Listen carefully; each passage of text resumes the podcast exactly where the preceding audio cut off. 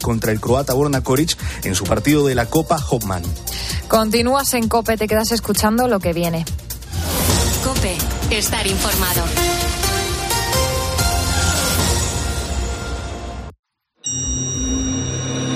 El mundo está cambiando muy rápido.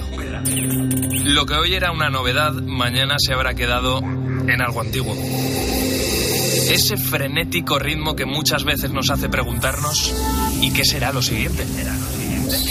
Velocidad que genera incertidumbre, a veces miedo, pero también intriga, ilusión y sobre todo emoción por conocer. La ciencia, la tecnología, la innovación, los cambios sociales nos empujan para seguir avanzando. Soy José Ángel Cuadrado y si tú me preguntas qué será lo siguiente, qué va a ser lo siguiente, yo te respondo, esto es lo que viene. Hoy mismo vamos a lanzar audiencia pública.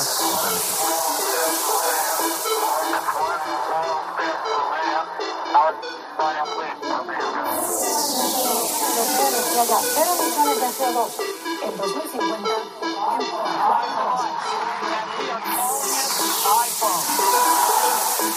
El comité ha llegado a una conclusión científica clara. Es una vacuna segura y efectiva. En COPE, José Ángel Cuadrado. lo que viene.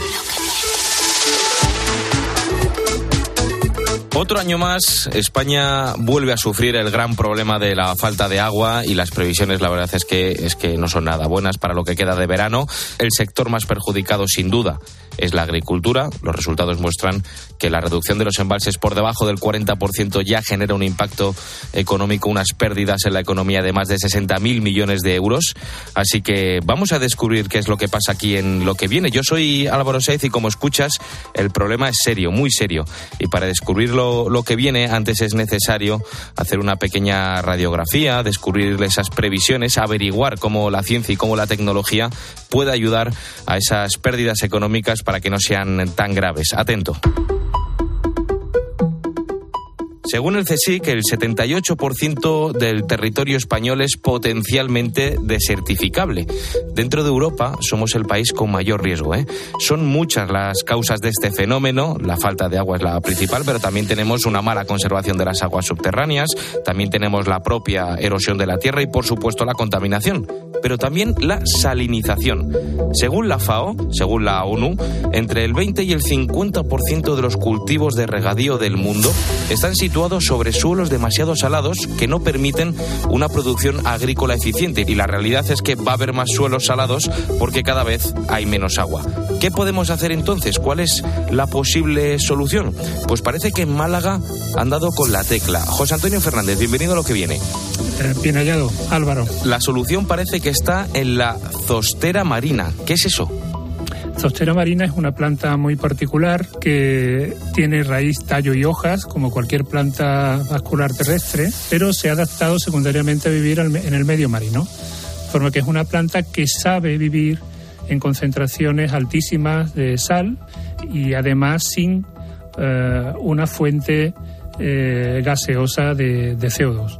Esta planta, que es muy particular, eh, ha desarrollado eh, mecanismos que le, permite, que le permiten gestionar y cerrar su ciclo de vida y vivir perfectamente en esas concentraciones tan altas de sal.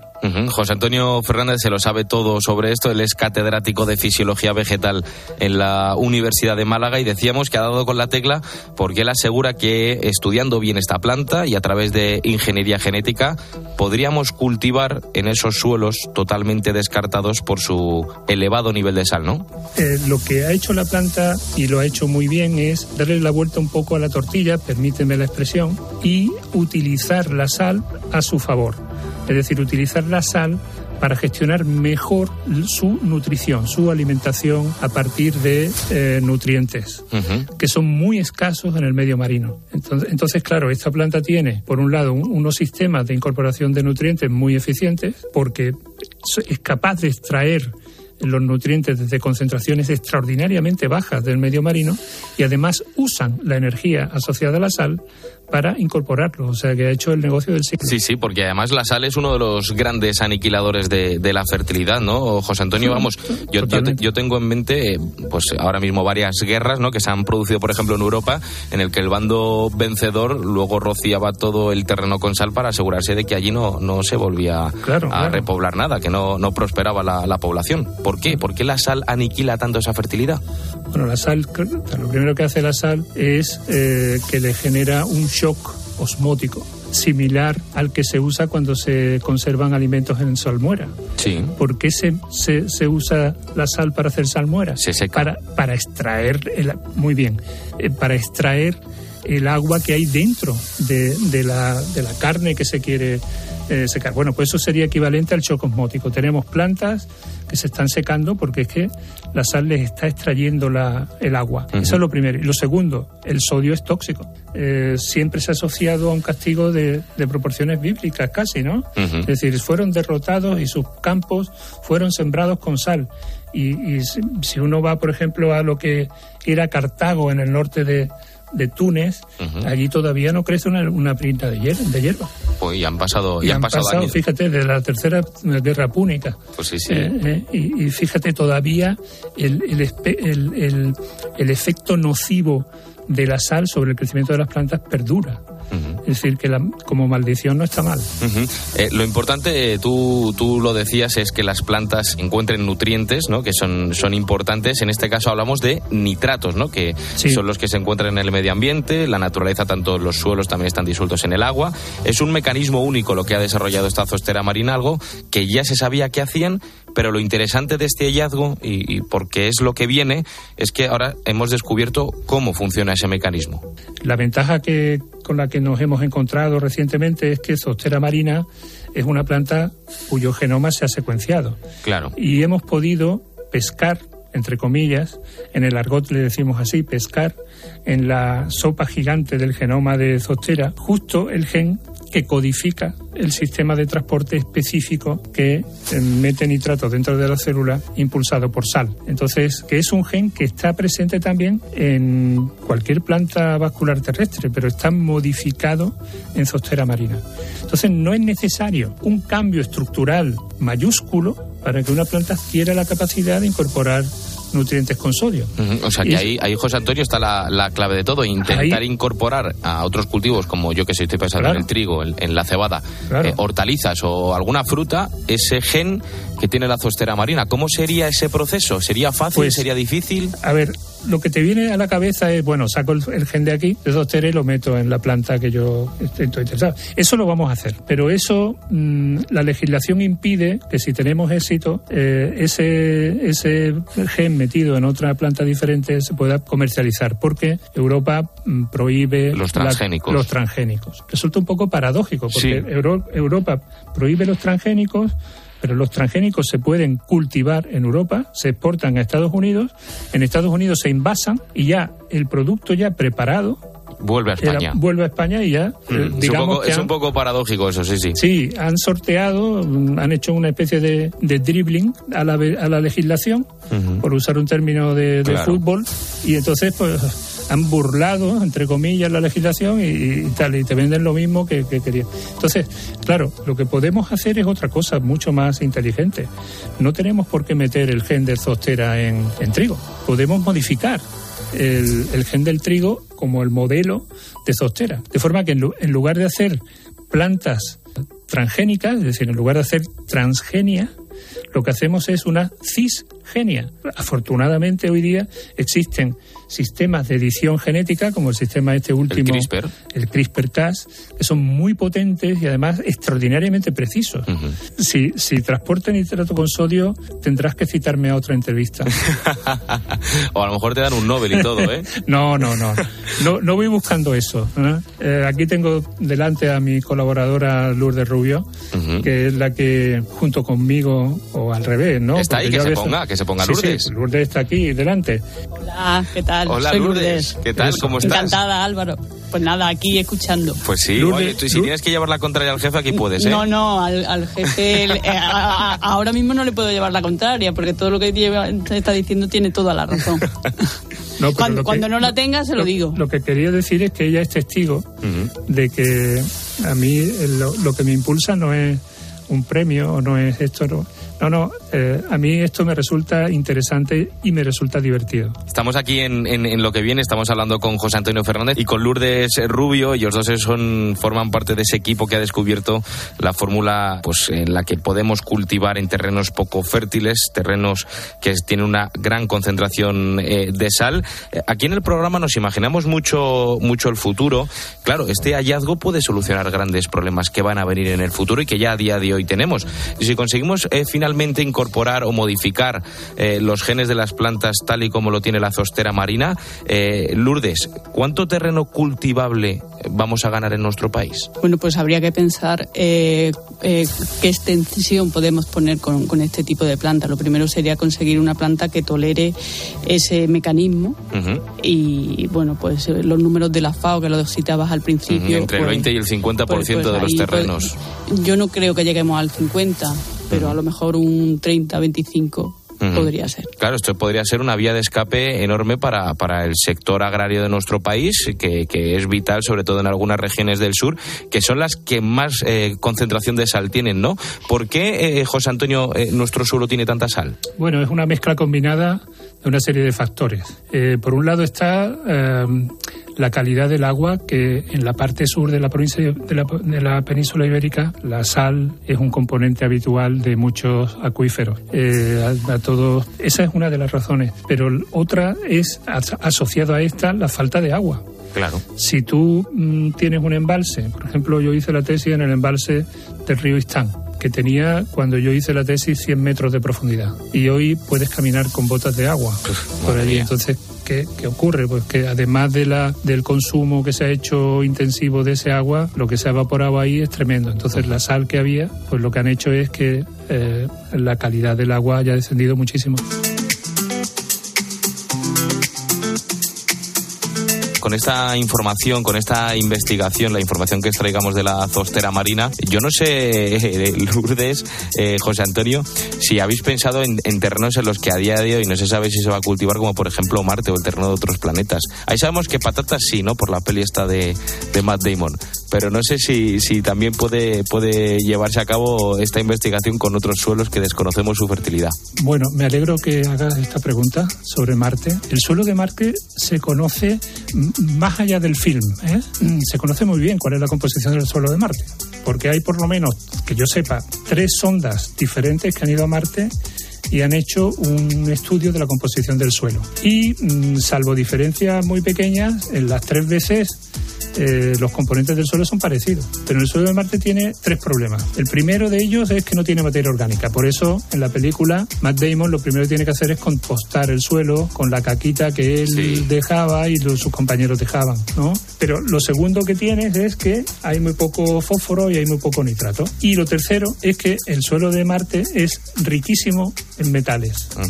¿Qué ocurre? Pues que puedes cultivar patatas, sí, pero después de haberte comido una buena tortilla de patatas tienes que ir a desintoxicarte a la colonia más cercana porque habrás acumulado aluminatos por un tubo. Entonces, claro, eh, eso, eso es el, el tema, ¿no? que, que es una película de ciencia ficción, está muy bien, pero el suelo de Marte es más bien apto para la minería que para la agricultura. Ujú. Bueno, hasta que lleguéis vosotros y, y- y consigáis hacer o crear plantas, Bueno. modificar plantas que, que puedan cultivarse allí.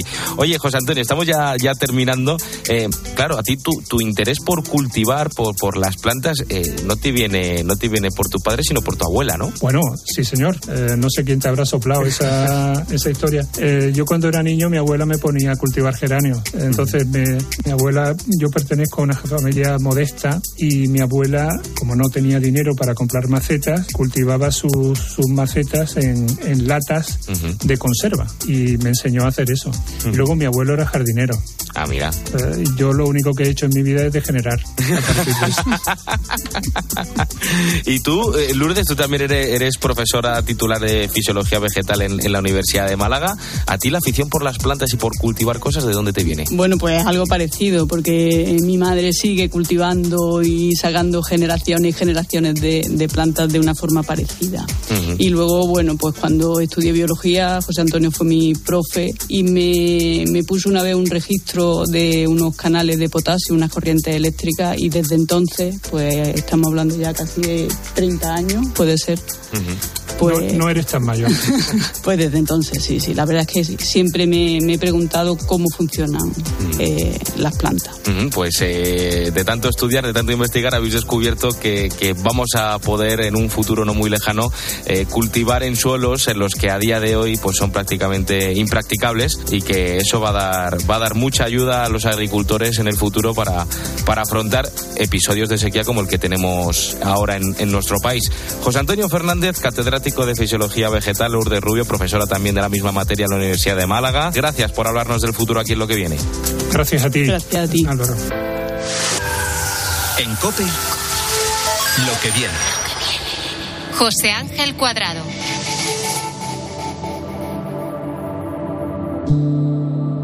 En los últimos días hemos presenciado cómo se ha conseguido todo un hito para la construcción y para el diseño de edificios, pero sobre todo un logro que puede salvar vidas. Por primera vez en el mundo se ha logrado evitar el colapso total de un edificio. Y ojo que para descubrirlo no hay que irse muy lejos. Ha sido aquí en España, Belén Collado. ¿Cómo estás? Bienvenida a lo que viene. Hola, ¿qué tal Álvaro? ¿Cómo ha sido este ensayo pionero? Pues yo eso, como siempre encantada de traerte proyectos innovadores, como en este caso, en el que un equipo de investigadores de la Universidad Politécnica de Valencia ha llevado a cabo el pasado 23 de junio el primer ensayo del proyecto europeo Endure. Gracias a la tecnología que han desarrollado, han podido evitar, eh, como decías, el colapso total de un edificio en riesgo extremo de derrumbe la, prueba, la verdad, que ha sido todo un éxito. Si ves el vídeo, yo creo que nunca he visto un eh, derrumbe tan colocadito, tan bien ordenado. y, oye, que ha demostrado este sistema que será capaz de impedir que se vengan abajo edificios que hayan sufrido pues condiciones extremas causadas por un terremoto, por ejemplo, o por una explosión, o simplemente por su propio envejecimiento o porque hayan tenido una mala conservación. pues vamos a conocer más detalles de este proyecto pionero en el mundo. Está con nosotros Manuel Buitrago, es investigador del Instituto de Ciencia y Tecnología del Hormigón, el ICITEC de la Universidad Politécnica de Valencia. Es el coordinador de, este ensayo. Manuel, bienvenido a lo que viene. Hola, muy buenas. Cuéntanos, Manuel, ¿en qué consiste en concreto esa tecnología que habéis desarrollado? Pues eh, bueno, lo que tratamos nosotros eh, con esta tecnología, eh, más que tecnología que, sí, que lo vamos a que, vamos a utilizar la tecnología que haga falta, pero nosotros lo que queremos es emplear elementos del día a día de la construcción habituales, ¿no? De forma que bueno, insertándolos de, de una forma apropiada en, las estructuras de los edificios, nos permitan sectorizar los edificios en varias partes. Y te explico para qué. Esto, eh, cuando un edificio colapsa o alguna parte de un edificio colapsa o falla, digamos que si el colapso es muy pequeño y el edificio puede aguantar, vamos a generar edificios que sean robustos ¿no? y, que, y que soporten esto. Pero sin embargo hay otros escenarios donde el fallo inicial es muy grande, ¿no? Y ese fallo inicial muy grande lo que provoca es que eh, todo el edificio al final se venga al suelo. En estos casos en los que el derrumbe, digamos, de todo el edificio es, es inevitable, entonces es cuando nosotros, con esta tecnología que estamos desarrollando, eh, queremos sectorizar el edificio para que el colapso solo se limite a una pequeña parte del mismo pues hacer edificios como si fueran compartimentos estancos, como, como si fueran piezas de Lego, ¿no? En el que si se cae, pues se caiga solo esa pieza y no, y no todo el edificio. Esto en la construcción se usa mucho, por ejemplo, en, los, en las instalaciones eléctricas. Sí, eso, bueno, como, como decías, ¿no? Nosotros siempre nos gusta utilizar la, la, bueno, la simbología con, con, los fusibles eléctricos, ¿no? que como sabéis que cuando en una red eléctrica hay una subida de tensión, para no estropear por nuestros electrodomésticos que tenemos en casa, pues esos fusibles son los que se rompen y protegen al resto de elementos, ¿no? Nosotros aquí también trabajamos en fusibles, pero en este caso estructurales, de forma que cuando, como he dicho, ¿no? Cuando un colapso arranca por una parte del edificio, estos fusibles son los que se rompen y paran ese colapso y lo limitan a una pequeña parte del edificio. Y Manuel, hablando, hablamos de derrumbes y la verdad es que es inevitable que se te vengan, que se nos vengan a la cabeza algunos bastante conocidos, como por ejemplo, pues el ocurrido en el atentado de las Torres Gemelas en Nueva York, o bueno, no hay que irse tan lejos, hace un par de años, pues colapsó también un edificio de, viviendas en Miami, o aquí incluso en España hace unos meses en, Teruel. Entonces, es imposible, yo creo, saberlo a ciencia cierta después de que ya han ocurrido, pero por ejemplo en estos casos y sobre todo el más grave, el del 11S, ¿se podría haber evitado con vuestro sistema en parte que no hubiera sido una catástrofe tan grave y que mm, a lo mejor las torres no se mm. hubieran venido abajo del todo? Sí, eso es lo que buscamos, ¿no? Eh, quizá en el, en, el, en el caso de las Torres Gemelas, que es un edificio como muy vertical, quizá con compartimentalizar de forma horizontal, que es lo que estamos nosotros tratando, eh, es, es, un poco complicado, ¿no?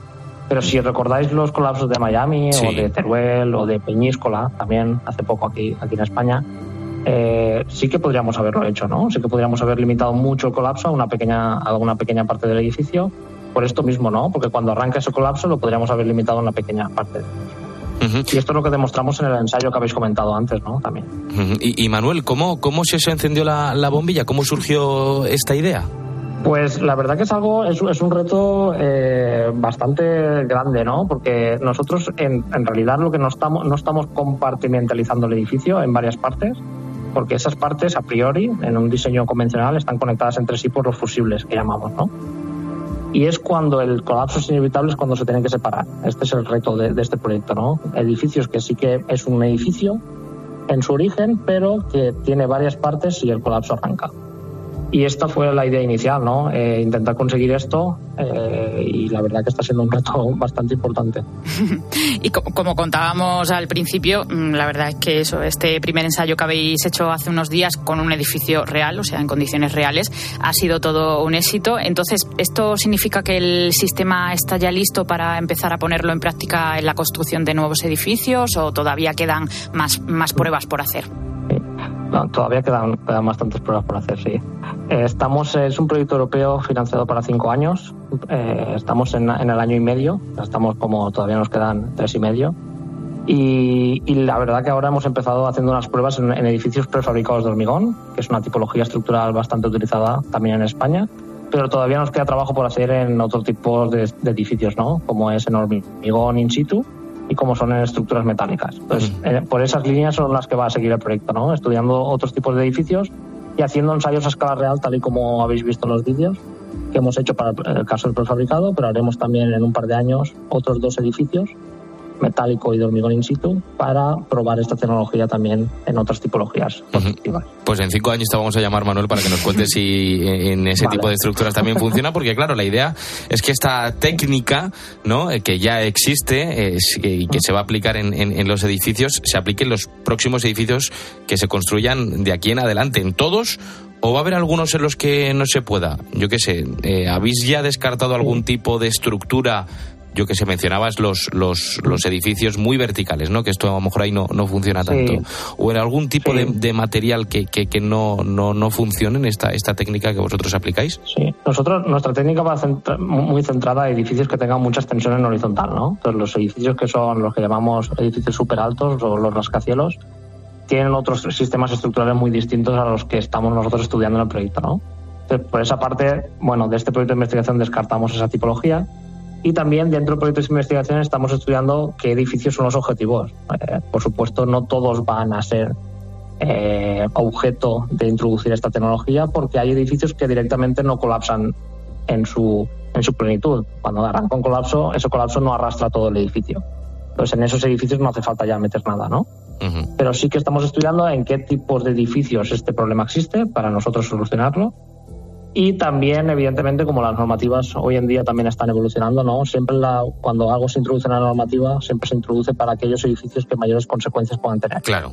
Es decir, pues para colegios, hospitales, centros comerciales, edificios que tengan mucha alta ocupación, que un colapso pues pueda producir un gran número de pérdidas humanas, ¿no? Pues eh, probablemente empezaríamos por ahí. Pues eh, vamos a ver qué es, qué, es, qué es lo que viene con todo esto. Manuel Buitrago, investigador de la Universidad Politécnica de Valencia y coordinador de este proyecto Endur, que básicamente va a intentar eh, que todos los edificios que tengamos en el futuro no, no, no se derrumben por, por colapso. Muchas gracias por contarnos aquí en, en, lo que viene vuestro proyecto y seguiremos de cerca esos pasos. En cinco años hablamos para, para ver los avances. Muchísimas gracias a vosotros. Y Belén Collado, que está buceando todo el rato buscando ese I más de español. Gracias por hablarme del futuro aquí en lo que viene. Hasta luego, Álvaro. En COPE, lo que viene. José Ángel Cuadrado. Y ahora en lo que viene vamos a hablar un poquito de robots. Los últimos datos de la Federación Internacional de Robótica aseguran que hay alrededor de 3 millones y medio en todo el mundo. Me parecen pocos, ¿eh? Todos tienen un objetivo principal y es hacernos la vida un poquito más fácil. Robots que aspiran las casas, robots que te cocinan, también robots asistenciales. ¿Hacia dónde va la innovación robótica? ¿Qué va a ser lo que venga? En este sentido, pues lo que viene es, por ejemplo, Atlas. Atlas es un robot humanoide que mide aproximadamente un metro ochenta, es bípedo, es decir, anda solo con dos patitas, está diseñado para realizar tareas de búsqueda y de rescate y es capaz, ojo, de llevar a cabo acciones manuales como recoger objetos, moverlos, lanzarlos. De hecho, esto que escuchas es el propio robot Atlas corriendo y saltando para dar unas herramientas a un trabajador. Fue diseñado y creado por DARPA, que es la agencia del Departamento de Defensa de Estados Unidos especializada en I+D, son los que por ejemplo, el GPS, y lo hizo en cooperación con la tecnológica Boston Dynamics, una empresa de ingeniería y robótica. Cuando nació en 2013, su responsable lo comparaba como un niño de un año que estaba aprendiendo a caminar. En 2015, Atlas ya podía conducir un vehículo si quería, moverse entre escombros, retirar los desechos que bloqueaban una entrada, abrir puertas, subir una escalera y hasta conectar una manguera de incendios con una tubería. Vamos con el siguiente. ¿Tú recuerdas el capítulo de Black Mirror donde unos perros robots van persiguiendo a una chica? No te asustes porque todo eso era ficción, no te voy a hablar de nada de eso, pero te quiero decir que ese robot perro existe. Se llama Big Dog, es un robot con una forma que pues nos recuerda mucho mucho a un perro. No tiene cabeza, pero sí tiene una cámara que le sirve de ojos.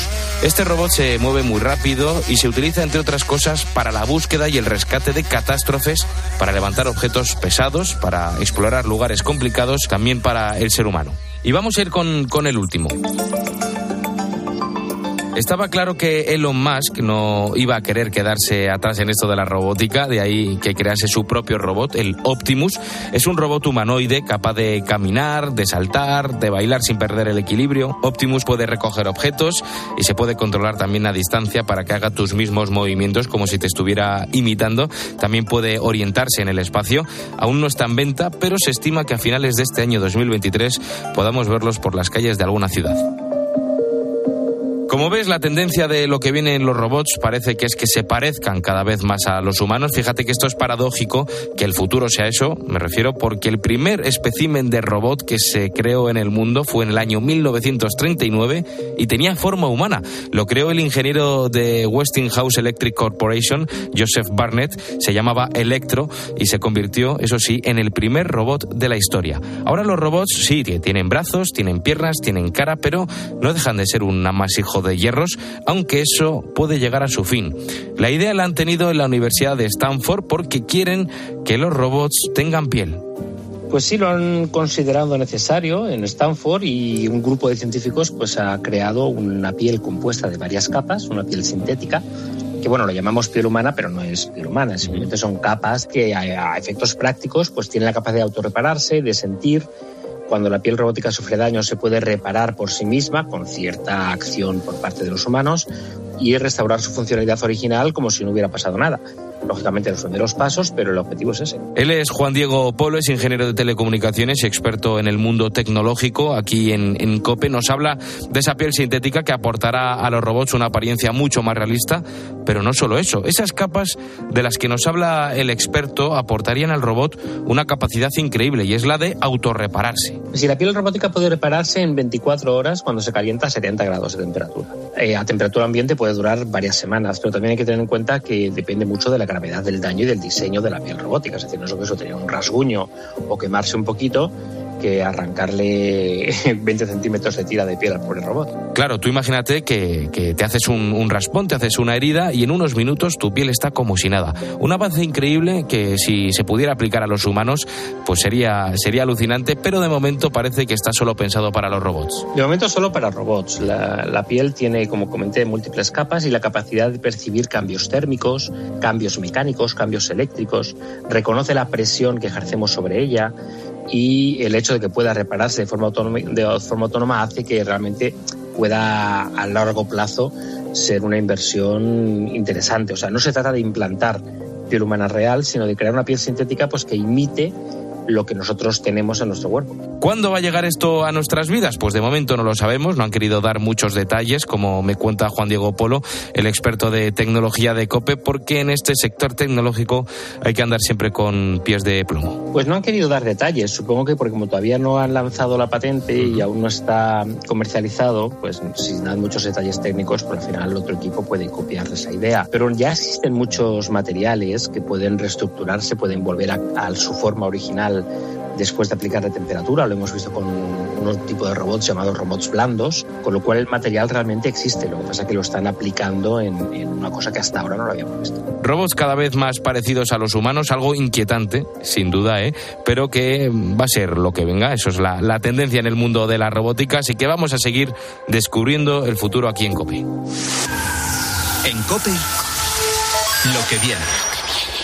José Ángel Cuadrado.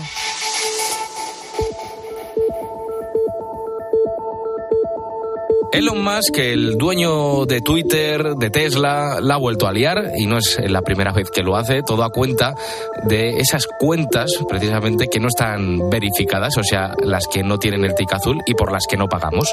Después de cambiar varias veces de opinión en pocas horas, lo último que ha anunciado este magnate, excéntrico magnate, es que esas cuentas no verificadas de la red del pájaro azul solo van a poder leer mil tweets al día.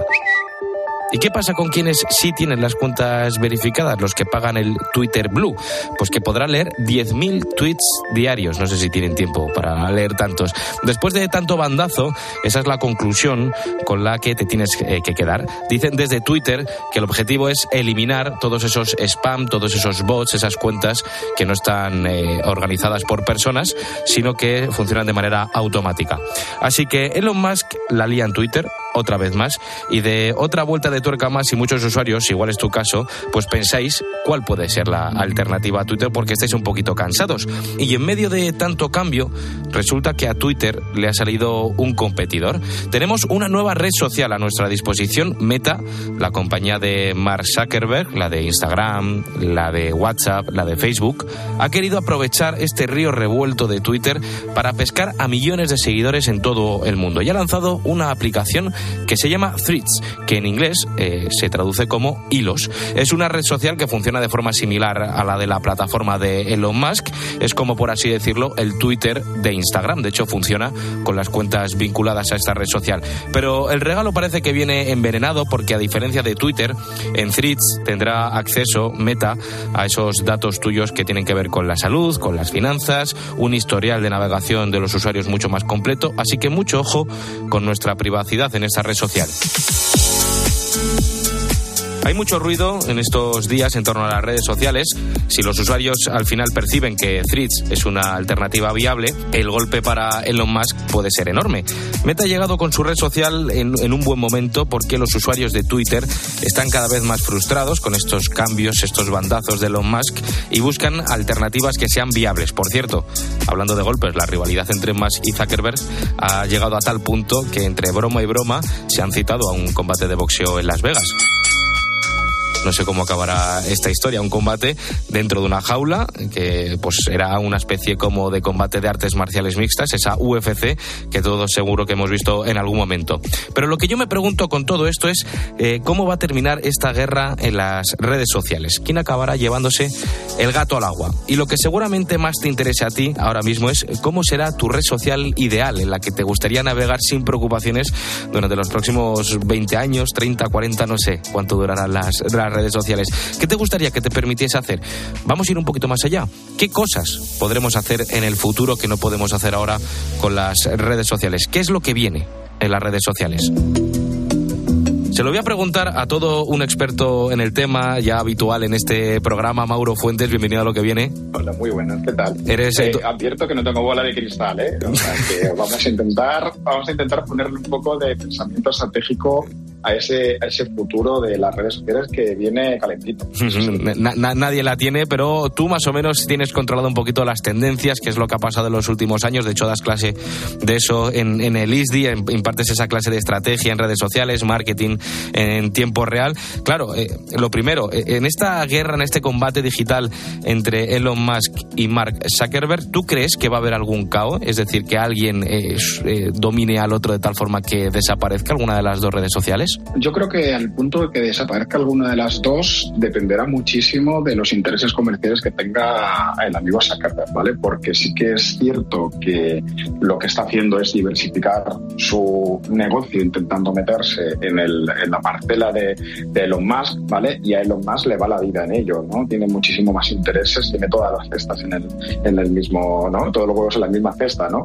Eh, entonces, el que podría desaparecer si hay una guerra eh, en realidad sería la, última, la que acaba de lanzar la gente de, de, Meta. Lo que pasa es que ha nacido un muy buen momento. Ha nacido en un momento en el que los usuarios de Twitter están con, bueno, por cierto, descontento, ¿no? El otro día había muchísima gente quejándose de no poder ver más de 600 tweets al principio, que luego lo fue eh, subiendo poco a poco, pero también pensemos un poco desde la perspectiva de las marcas, desde la perspectiva de las marcas que al final son las es el que sustento de la mayoría. Claro, o sea, por mucho que exista el Twitter Blue y por mucho que exista el verificado en Meta, donde los usuarios pueden pagar por tener el cheque azul, eh, es un modelo de negocio que, que, que, en corto plazo yo creo que es insostenible, ¿no? Solo y únicamente de, eso, ¿no? Está siendo súper fácil la curva de, de, adopción por parte de los usuarios porque no tienes que hacer nada, ¿no? Vinculas tu cuenta de Instagram directamente, claro. Esta, no pierdas tu nombre de usuario y demás. Esta red social Threads de la que estamos hablando se lanzó el, el, 6 de julio y superó en solo 7 horas los 10 millones de usuarios. Yo no sé, Mauro, si tú eres uno de ellos. Pues mira, te voy a, te voy a ser... O sea, no tengo FOMO en este caso, ¿no? Esa sensación esta de, de estar pidiéndote algo por una razón muy sencilla. Todavía no me la he instalado eh, y es que yo tengo iOS en, en mi dispositivo personal y en Europa no es todavía posible instalársela de la manera, vamos a decir, legal. Entonces, yo no, no, me lo terminé instalando por una razón sencilla, y es lo que decías tú antes, ¿no? Que como va vinculado automáticamente con tu cuenta de Instagram, pues no tengo miedo de perder mi nombre de usuario, no tengo miedo de, bueno, pues al fin y al cabo, cuando de una determinada Europa, manera, claro.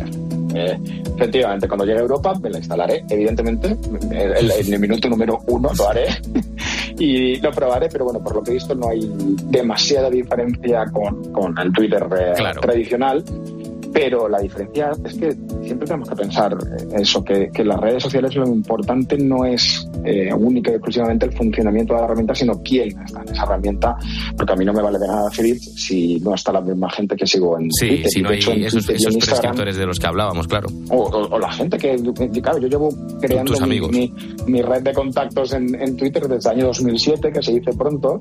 Entonces, claro, eh, si toda esta gente que yo sigo en Twitter, que en Instagram no les sigo porque no me interesa seguirles en Instagram, porque es un contenido que para Distinto. mí es bastante diferente. Uh -huh. Claro, si, si se logra generar un ecosistema similar, o sea, si, si Fritz es capaz de crear un ecosistema similar al que tuvo Twitter o que el que vivimos en Twitter en el año 2010, entre 2010 y 2014, vamos de cabeza. Yo creo que no habría ningún problema. Si tuviéramos que, que catalogar las, las, aplicaciones de Threads y de Twitter, lo haríamos dentro de las llamadas de microblogging, ¿no? De ese texto corto, uh -huh. con alguna foto, algún vídeo, pero sobre todo donde lo que prima es el, texto, la originalidad de los prescriptores en este caso, la explicación de determinados contenidos. En cambio, Instagram está en, esas que, podemos catalogar de foto o vídeo corto. Claro, el futuro, según los casi todos los estudios de tendencias de redes sociales, apuntan a que el futuro está en el, en el vídeo corto y en vertical. Threads tiene garantizado un futuro porque por lo menos Twitter ya tiene un, un, una base sobre la que construir, pero Threads. A ver, yo, yo es que, ¿sabes lo que pasa? Que no creo que el, las cosas sean blancas o negras. O sea, sí que es verdad que consumimos cada vez más el vídeo vertical en formato corto en, pues eso, en TikTok o, o, lo hicimos en su día en Snapchat y, y, Instagram y Meta, Zuckerberg lo que va a hacer es intentar captar la mayor cantidad de usuarios para que estén el mayor tiempo posible dentro de su ecosistema y poder vender eh, publicidad. Y evidentemente si acaba de lanzar Threads es porque ha visto una oportunidad de captar a ese tipo de usuario, que es el usuario de Twitter, que no es un consumidor tan, vamos a decir, masivo de ese contenido visual que, que estamos hablando, que es el que eh, está tirando un poco de la atracción de la generación de usuarios, por una razón muy sencilla, porque el momento de consumo es otro. O sea, el momento de consumo de Twitter o de Threads será pues un momento en el que a lo mejor estás, no puedes escuchar audio, estás en el trabajo y lo que tienes es otra ventana abierta para verlo, para ver qué está pasando. Yo, por ejemplo, tengo siempre TweetDeck abierto en mi, en mi sí. segundo monitor para ver qué es lo que está pasando, ¿no? Y ese es un consumo que no se puede hacer con las redes sociales de vídeo que exigen, pues oye, ponerte auriculares, sentarte en el sofá de casa, estar sí. en un, vamos a decir, en un momento diferente. Entonces yo creo que es un momento de consumo en el que realmente el momento de consumo de las redes sociales eh, más visuales y más de vídeo, a quien realmente le tiene que preocupar son las plataformas de vídeo on demand, por ejemplo, ¿no? A un, a un Netflix, ¿no? O sea, uh -huh. si tú te tiras tres horas viendo TikTok, pues entonces son tres horas que no estás viendo vídeos en, en Netflix. O sea, yo creo que hay nicho, hay nicho sí. y hay capacidad de seguir creciendo en este, en este mundo. Uh -huh. y, y, y, la realidad está en que TikTok nació hace apenas, ¿cuánto? Tres años, justo antes de, de la pandemia, y fíjate dónde está ahora, una, de las, una, de las, redes sociales más, más punteras en, en, todo el mundo.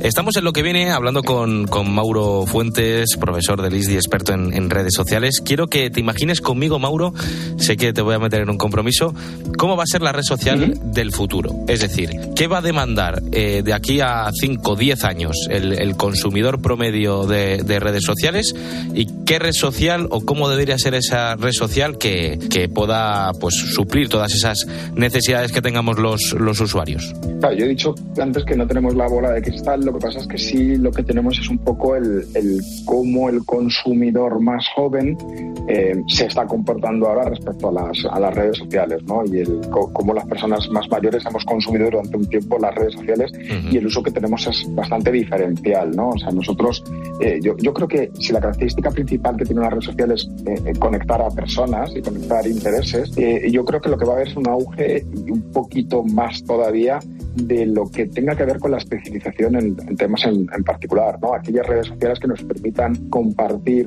eh, intereses y hobbies y cosas en, en, particular, pero en ámbitos como muy específicos, ¿no? Por eso hay determinados... Más, hacerlo más de nicho, ¿no? Que, ¿no? Claro, claro, hay, pero por ejemplo, mira, piensas en entornos que no son directamente una red social, te, te puedes pensar en un Reddit o te puedes pensar en, en cómo Telegram está explotando los, los canales y te das cuenta de por qué WhatsApp también está intentando hacer sí. lo mismo. ¿Por qué? Porque las redes sociales de comunicación eh, personal, donde los datos no están expuestos a todo el mundo y donde la gente está compartiendo temas un poco más de nicho, están en un auge de nuevo. ¿no? O sea, que, momento... que, que Foro, Foro el, Coches ha sido un, un, innovador en este sentido, ¿no? O sea, crear pequeñas comunidades bueno, con, con, contenido propio, especializado y basado solo en el interés de los usuarios. Eso es lo sí, que es Foro sí. Coches. Sí, sí, yo estoy pensando, a ver, yo en el año, desde que existiera Twitter, en el año 2002, 2003, tenía un foro de fotografía en el que, en el que teníamos un millón y medio de usuarios únicos todos los meses, ¿no? Y era solamente usuarios hablando de fotografía, antes incluso de que Flickr se pusiese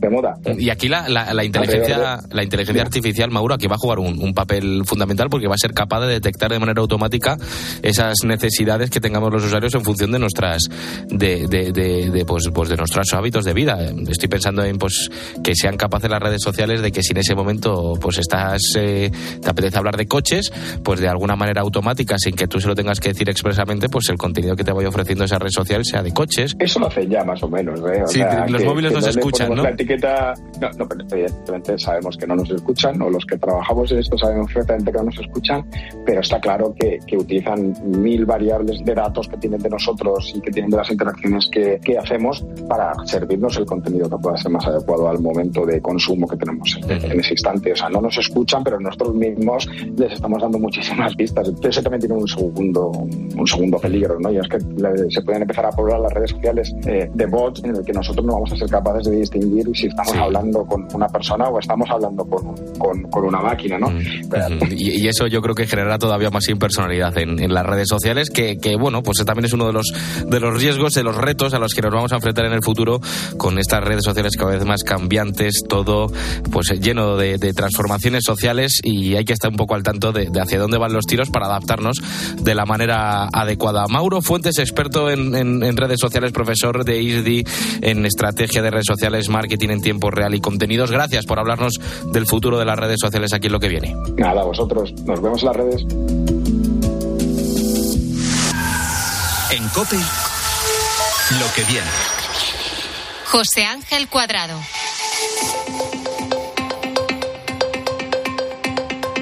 Se suele decir que la vida es una carrera de fondo en la que tenemos un obstáculo que es el tiempo. Esa es la teoría, porque para Mónica Díaz es solo un reto más de los que ha tenido que afrontar a lo largo de su vida. Estamos llegando al final de este programa, al final de lo que viene, y antes de despedirme de ti me gustaría contarte su historia. El último de esos retos a los que ha tenido que enfrentarse Mónica es de matrícula de honor. Ha logrado doctorarse en Historia del Arte por la Universidad de Zaragoza. Parece algo sencillo, ¿no? Sin embargo, a esta historia hay que añadir un matiz y es que Mónica está a punto de cumplir los 80 años. Cada vez viviremos más años. La esperanza de vida aumenta cada vez más y esto provoca cambios sociales que hay que afrontar, desde la consideración que tienen los mayores en nuestra sociedad, pasando por su aburrimiento, incluso llegando a la soledad no deseada. Mónica es el claro ejemplo de lo que queremos que venga en el futuro, porque ella, chilena, a lo largo de su vida ha hecho de todo.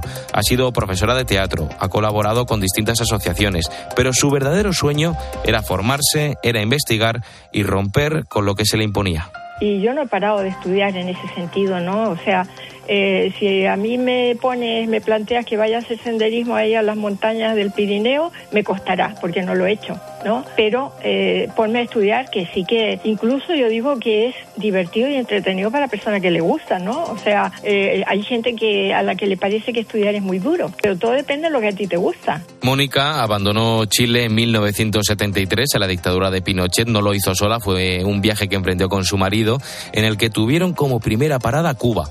Pero allí tampoco era buena la situación y decidieron emigrar a nuestro país. De un día para otro se vieron en una España en plena transición. decidimos buscar la posibilidad de marchar a otro sitio y justo fue la coyuntura que estaba gobernando aquí Adolfo Suárez y había abierto un poquitito la puerta de entrada a España y fue ese momento que nosotros solicitamos la visa, nos la dieron y vinimos aquí. Con solo 24 años tuvo a su primera hija, la primera de tres a los que dedicaría la mayor parte de su tiempo. Esto le obligó a dejar a un lado sus estudios, pero nunca quiso dejar de aprender. Y Yo pertenezco a una generación de mujeres que éramos mamás jóvenes, ¿no? Mi primera hija nació teniendo yo 24 años. Entonces, bueno, mm, tienes unos años que te dedicas mayormente a la crianza de tus hijos. Y luego, por ejemplo, en la época que yo ya he estado jubilada, que no tengo obligaciones familiares y dispones de muchísimo tiempo, realmente pues te puedes proponer otro tipo de cosas. Como decía Mónica, hace 10 años le llegó la jubilación, el momento perfecto con el que retomar esos estudios. Así empezó a investigar sobre el papel de las mujeres latinoamericanas. pero que eh, ahí las mujeres del, del hemisferio sur no estábamos representadas para nada. Se ignora todo, todo lo que pasa con las mujeres en América Latina. Cuando ya decidí emprender el, el trabajo, el doctorado, eh, me centré en el tema de la situación de las mujeres chilenas durante la dictadura. Y yo pienso que también tuve la suerte de acertar en el tema, porque el tema me mantuvo motivada, pero desde el primer minuto hasta el último. Esta tarea puede parecer fácil, pero como reconoce la propia Mónica aquí en, en COPE, se ha tenido que enfrentar a muchísimos problemas. El principal de ellos, y que cuesta mucho, es la tecnología. Esa fue una de las partes difíciles. Mira, yo tuve dos, dos bestias negras en, durante este trabajo que fueron, una, el problema de la informática, ¿no? Porque no estaba acostumbrada a relacionarme con, con un programa de doctorado a través de la informática. Y el otro fue, pues, la falta de bibliografía que tenemos aquí de temas latinoamericanos. Eh, cuando, cuando fui, tuve tres meses, claro, ahí lo más importante era poder entrevistar a algunas personas. Eh, visitar la biblioteca era muy complicado por la pandemia. Ahora la gran pregunta es ¿qué va a hacer Mónica? ¿Qué va a ser lo que venga en su vida? Ella lo tiene clarísimo, quiere continuar con la aventura hasta que su cuerpo y su salud se lo permitan. Eh, y luego, pues si tengo salud, este, eh, retomar el tema pintura, que intentaba preparar una exposición en este tiempo, pero claro, no, no podía compaginar y además, y luego pues eh, continuar con la asociación. Yo creo que estamos haciendo una labor digna, una labor meritoria, no claudicaré. Bueno, ese es uno de mis lemas. Tesón, constancia, pero sobre todo pasión. Esas podrían ser las palabras para definir a, a Mónica y a la que nos gustaría también que definieran las generaciones que vienen. Toda una vida dedicada a los demás, que ahora obtiene su recompensa y su reconocimiento a sus casi 80 años ojo, quiere seguir peleando por lo que quiere disfrutar de algo que le encanta, que es estudiar. Con esto, Mónica ha vuelto a demostrar que la edad para algunos es tan solo una cifra. Hasta aquí el programa de esta semana. Yo soy Álvaro Sáez, esto ha sido lo que viene. Quedamos la semana que viene, pero recuerda que la radio continúa aquí en Cope, también en cope.es y en nuestras redes sociales. Adiós, adiós. I've seen your frown and it's like looking down the barrel of a gun and it goes off. And how come all these words? Oh, there's a very pleasant side to you, a side I much prefer. It's one that's laughs and jokes around. Remember cuddles in the kitchen, yeah, to get things off the ground. And it was up, up and away. Oh, but it's really hard to remember that on a day like today when you're all argumentative and you've got the face on.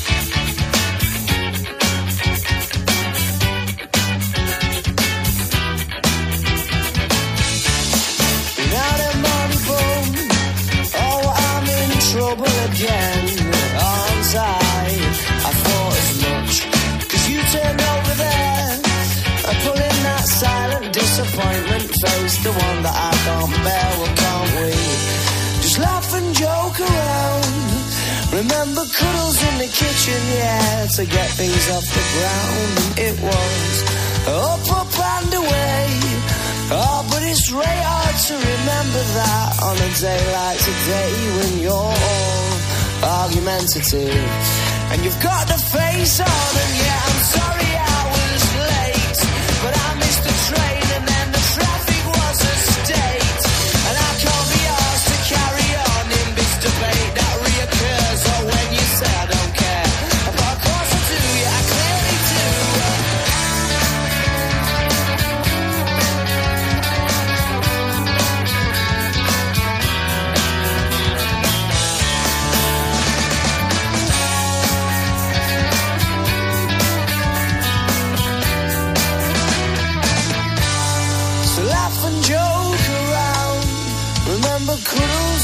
kitchen, yeah, to get things off the ground. And it was up, up and away.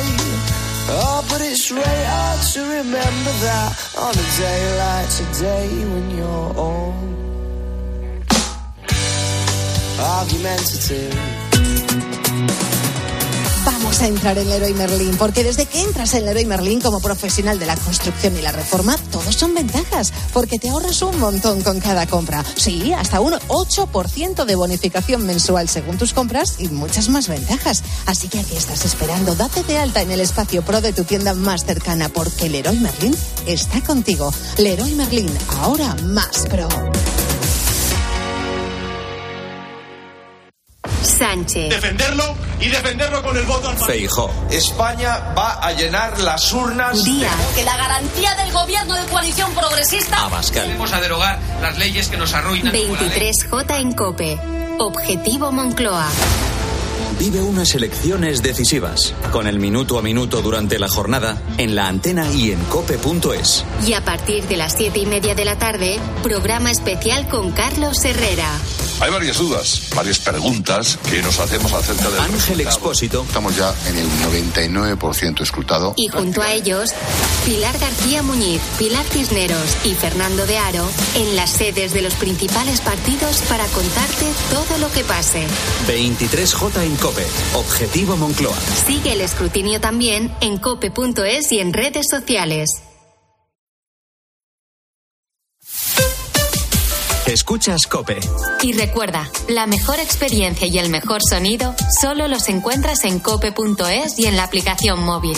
Descárgatela. ¡Atención oyente! ¡Por fin ya está aquí! Vuelve la feria del coche de ocasión en Ocasión Plus. La única feria en la que todos los coches tienen descuento de hasta 6.000 euros. Solo hasta el 23 de julio. ¡Acelera! Ahora más cerca que nunca. Más de 75 centros a nivel nacional. Localiza tu centro más cercano en ocasiónplus.com. Abierto sábado y domingo. Este año vamos a compartirlo todo. Vinos con denominación de origen rueda. Mucho que compartir. Nos impulsa Junta de Castilla y León. ¿Sabes lo que son los HADAS? Son esos sistemas de ayuda a la conducción como los avisos de colisión, de salida de carril o de ángulo muerto, entre otros, que tanto te ayudan a mantener la seguridad de tu vehículo. Si tu coche tiene HADAS, es decir, asistentes de conducción, cámbiate a línea directa y te premiamos con un precio imbatible. Llama o ven directo a lineadirecta.com. El valor de ser directo. En Vision Lab las rebajas nunca vistas. Hasta el 60% de descuento en gafas graduadas de sol, lentillas, audífonos. Vamos, es ahora o nunca. Hasta el 60%. Más info en visionlab.es. Con el dinero no se juega y antes de tomar decisiones necesitas tener la mejor información. Dos de cada tres trabajadores cobraron el curso pasado menos de 1.900 euros al mes. Queremos analizar qué hay detrás de estos datos. En España, con el sector servicios, la hostelería, el peso también de, de- de algunos sectores donde no son bien retribuidos, o son trabajos poco cualificados. Los pues lunes, nos lleva miércoles y viernes a las 5 encuentras en la tarde de Cope con el profesor Fernando Trías de BES la mejor explicación a tus preocupaciones económicas.